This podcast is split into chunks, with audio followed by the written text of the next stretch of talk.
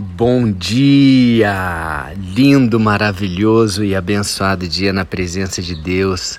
Hoje estamos no dia 740 do projeto Bíblia para Iniciantes e vamos continuando aqui neste, nesta carta de Pedro à igreja, primeira carta de Pedro, é, capítulo 2. Agora vamos pegar apenas dois versículos, o versículo 11 e o versículo 12.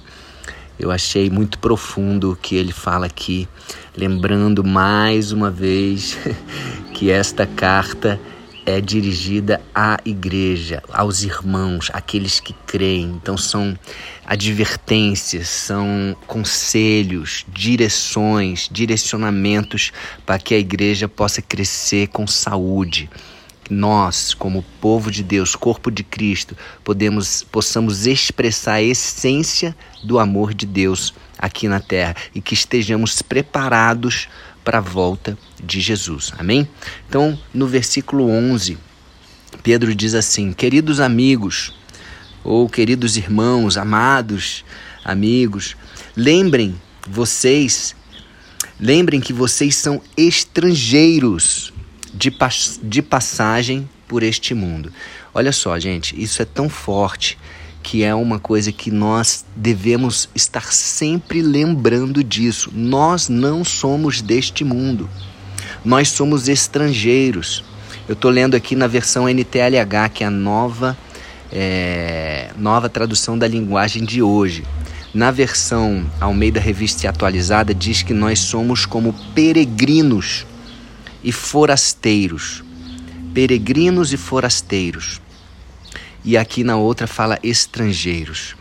Então, é importante que nós tenhamos essa consciência. Lá em 1 Coríntios tem uma parte que diz que nós devemos ser como embaixadores de uma nação. É uma nação que pertence a um reino, um reino celestial, um reino que é uma outra pátria, uma pátria superior a essa.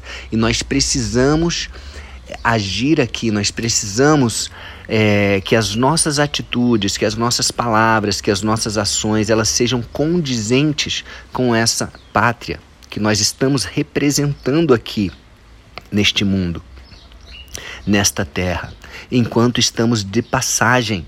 O nosso tempo aqui é curto, são poucos anos comparado à eternidade, é muito pouco tempo. Nós estamos de passagem, nós somos peregrinos, nós somos forasteiros, estrangeiros e devemos ser embaixadores.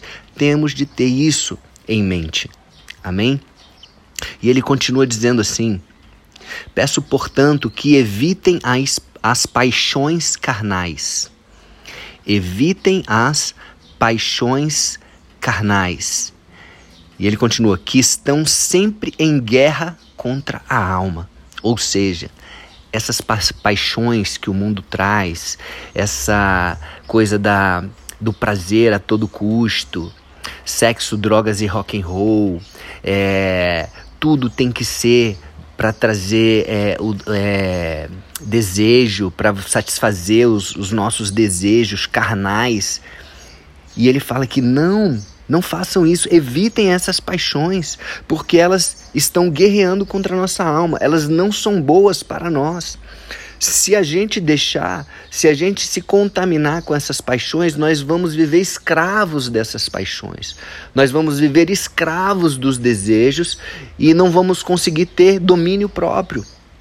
Nós vamos acabar desagradando e não representando bem o Rei dos Reis o Senhor dos Senhores, e Ele nos fez para que nós tenhamos domínio, domínio próprio, para que nós tenhamos é, é, autocontrole, para que nós tenhamos paciência, longanimidade, sabedoria, todos os frutos do Espírito Santo. Lembra que a gente já passou pelo livro de Gálatas. Gálatas é uma carta que Paulo escreveu à igreja que ficava na Galácia e ele fala no capítulo 5 versículo 17, que existe uma luta interna dentro de cada um de nós. É uma luta da carne contra o espírito e o espírito contra a carne. Essa luta é uma luta que vai acontecer e vai ganhar quem você alimentar mais. Então nós temos de alimentar como que a gente vence essa guerra contra o espírito, contra a alma, como ele falou aqui, né? No caso Pedro está falando contra a alma. E alma e espírito é muito, com, muito é, é, unida, a alma e o espírito é, é muito difícil de você dividir alma e espírito, né? É, a própria palavra lá em Hebreus diz, né, que só a palavra mesmo é como uma espada que ela ela tá apta a, a dividir, a discernir o que é alma, o que é espírito. Então, aqui ele está falando que essa guerra das paixões carnais contra a alma, nós como embaixadores, como é, estrangeiros, como representantes desse reino, nós não devemos nos levar por estas paixões e temos de ter uma postura acima disso. Nós devemos honrar a Deus, nós devemos honrar é, é, os pais, honrar o casamento, sermos fiéis, né? agirmos como Jesus veio mostrar para nós que nós devemos agir com amor, o amor que jamais acaba, o amor que está lá descrito de forma exemplar, de forma excelente na primeira carta aos Coríntios, capítulo 13. É um capítulo inteiro falando sobre isso e nós devemos usar esse amor é, no, no nosso dia a dia, né? não deixando que a gente, que a nossa alma seja contaminada e seja dominada pelas, pelas paixões carnais. Amém? E aí no versículo 12, que é o último que eu vou pegar hoje, continua falando assim: a conduta de vocês entre os pagãos, né? Eu vou até mudar essa palavra aqui, entre aqueles que não creem, né? A conduta de vocês entre aqueles que não creem em Jesus, que não aceitaram ele, que não que não vivem, que não não conhecem a palavra, deve ser boa. Deve ser uma boa conduta, para que quando eles os acusarem de criminosos ou de malfeitores, quando eles acusarem vocês de alguma coisa, eles tenham, eles, né, aqueles que não creem, tenham de reconhecer que vocês praticam boas ações. E assim, louvem a Deus no dia da sua vinda. Ou seja, é, a, as nossas boas ações vão testemunhar tão alto que quando eles forem acusar a gente, ah, porque eles são isso, e vai acontecer. Vai acontecer dentro da família ou fora da família, ah, amigos vão. Ah, porque é, o LP ficou maluco, ah, porque ele está fazendo isso, ah, porque ele. É, vai, vão ter acusações, ah, porque ele não tomou a vacina, ou alguma coisa assim. Não sei, eu estou viajando aqui, entende?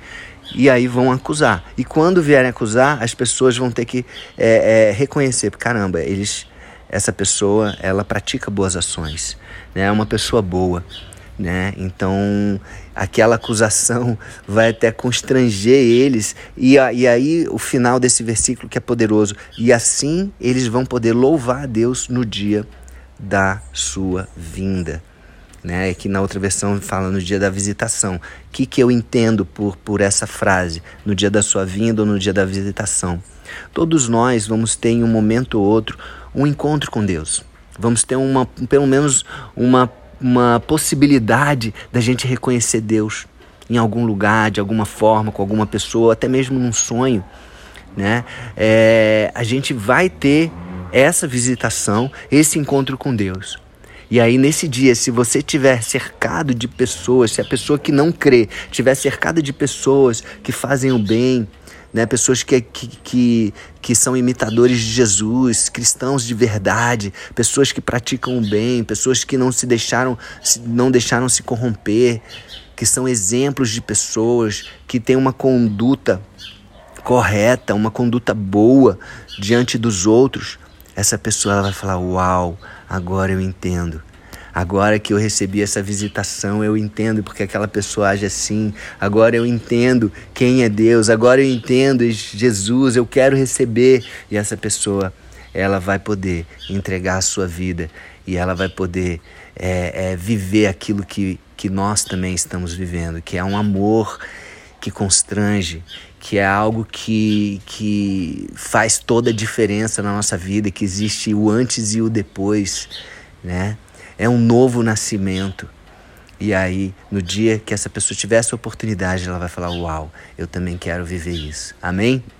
Então é isso. Então nós temos essa responsabilidade como igreja. Você que está escutando, se você ainda não faz parte da igreja, eu convido você também a fazer parte de uma igreja, é, uma igreja sadia, de uma igreja amorosa, o corpo de Cristo. Você é parte, você tem, você pode fazer parte dessa família maravilhosa com um Pai amoroso que é o nosso Deus. Deus Pai, e com um irmão maravilhoso que é um exemplo para nós, Jesus. Amém? E com o Espírito Santo que habita dentro de mim e pode habitar dentro de você também. Então convido você a fazer essa oração agora para fechar. Senhor Deus, Pai, muito obrigado por nos exortar, por nos direcionar através da tua palavra, Senhor Deus, através desta carta que Pedro escreveu, mas eu creio fortemente que o Espírito Santo estava com ele, ajudando ele a redigir cada palavra de acordo com a sua vontade, que é boa, perfeita e agradável. Nós queremos, Pai, ter boas condutas. Nós queremos agir conforme aquilo que o Senhor deseja de, das nossas vidas. Nós queremos agir, sermos imitadores de Jesus e nós queremos receber mais uma vez Jesus como Senhor, Salvador das nossas vidas. Entregamos a Ti, Jesus, controle das nossas vidas, nos leva onde Deus Pai quer que nós estejamos e nos capacita para que nós possamos fazer tudo aquilo que aquele que nos criou, esse Pai amoroso, possa se alegrar com as nossas ações, com as nossas atitudes, com a nossa conduta e que possamos ter essa consciência que somos estrangeiros, peregrinos e forasteiros durante essa passagem aqui por este mundo. Amém? Então é isso. Um beijo no coração e até o próximo dia do projeto.